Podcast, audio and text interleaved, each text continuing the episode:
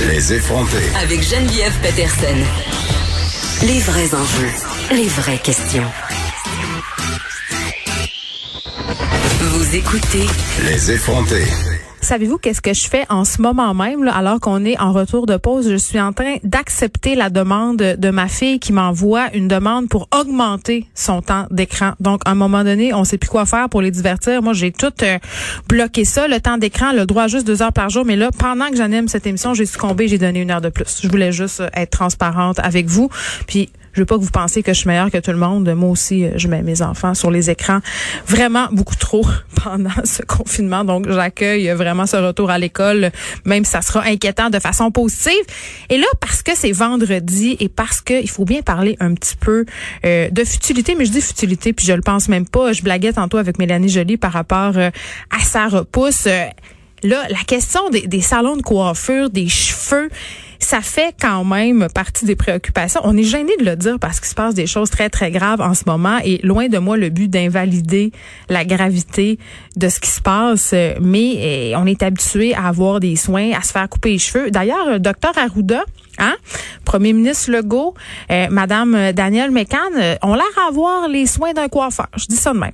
Mais bon, euh, on pense des confinements, on pense donc à réouverture des entreprises et ça sera difficile pour les salons de coiffure, évidemment, de se soumettre à cette fameuse règle du 2 mètres.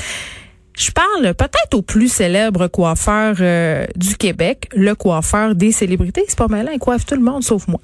David Damour est en ligne. David qui se prépare activement à une potentielle réouverture euh, euh, des salons de coiffure. Bonjour David. Et bonjour, euh, merci de me recevoir. Mais ça me fait grand plaisir parce que je suis absolument certaine que les gens ont tellement hâte, on est gêné de le dire, mais que les salons réouvrent. Et là, toi, tu travailles un peu à essayer de trouver des idées euh, pour mettre en place un plan, un plan pardon, de réouverture qui se tienne. Ben, en fait, mon but, euh, parce que nous, on était dans les premiers salons à, à fermer, mm. donc on était très réactifs euh, dès l'apparition euh, justement de la pandémie et tout. donc, d'une certaine façon, là, ça fait cinq semaines qu'on est en confinement et peut-être à cause que je suis un entrepreneur et parce que j'aime m'impliquer dans mon industrie parce que j'adore mon industrie. Je pense que c'est le fun. J'étais tout le temps dans dans une espèce de de, de, de, je sais pas comment on peut dire, un, show roulant. Je travaillais là à 100 000 à l'heure. Pas le temps des fois même, tu sais, de, de, de, de, prendre du recul pour euh, pour un peu justement regarder la forêt plutôt que mon arbre, comme je dis souvent. Euh, donc, c'est sûr que là, je, trouve ça le fun d'avoir cette période de confinement-là, de reset, comme on dit, pour pouvoir plus tâter euh, le pouls puis pouvoir, comme justement, faire connaissance avec d'autres propriétaires de ton coiffure, d'autres gens dans le milieu de l'industrie. Donc, c'est sûr que pour moi, je trouve qu'il y a beaucoup beaucoup de, je dirais, de, mise en place pour, pour justement éventuellement pouvoir permettre euh, une réouverture euh, potentielle des salons de coiffure. Mais on te voit sur Instagram avec une espèce de visière marquée au nom de ton salon, euh, parce que évidemment, respecter le 2 mètres quand on donne un shampoing, quand on fait une teinture, quand on fait une coupe, ça sera impossible.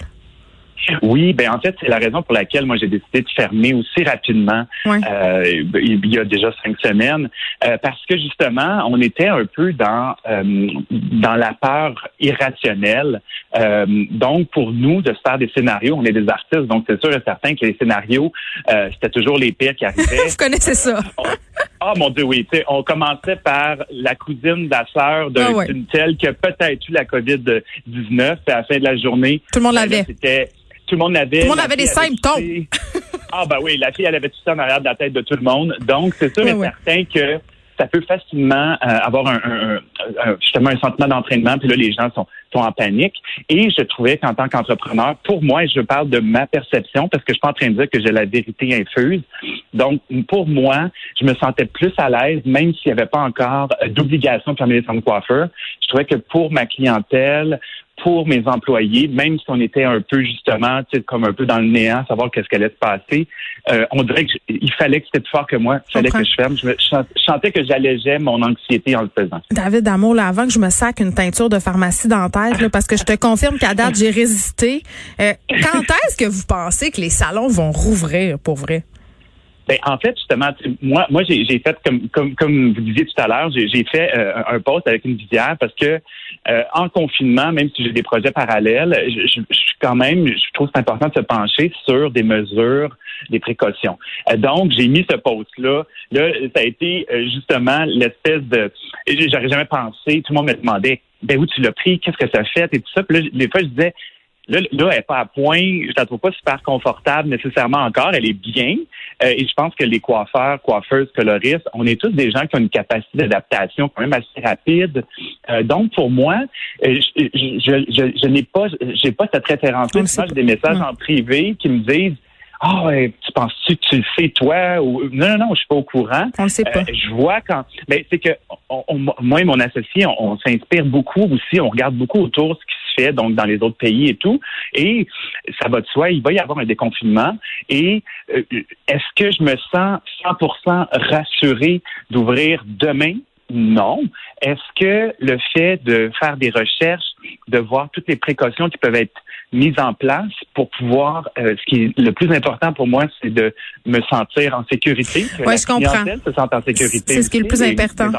David, écoute, ma repousse, mes rallonges et moi, on souhaite euh, te revoir le plus rapidement possible. David Damour, euh, coiffeur et copropriétaire et propriétaire, pardon, du salon privé. C'est déjà tout pour cette semaine. J'aimerais remercier toute l'équipe, Frédéric Mockel à la recherche, Samuel Boulay-Grimard à la mise en onde, Luc Fortin, chef des contenus, Marie-Pierre Caillé aussi à la recherche et vous dire, préparez-vous, Mario Dumont va prendre des appels euh, dès le début de son émission. Vous allez pouvoir parler de déconfinement, poser vos questions. Vous pouvez appeler au 187 Cube Radio. De notre côté, on se retrouve lundi. Bon week-end tout le monde.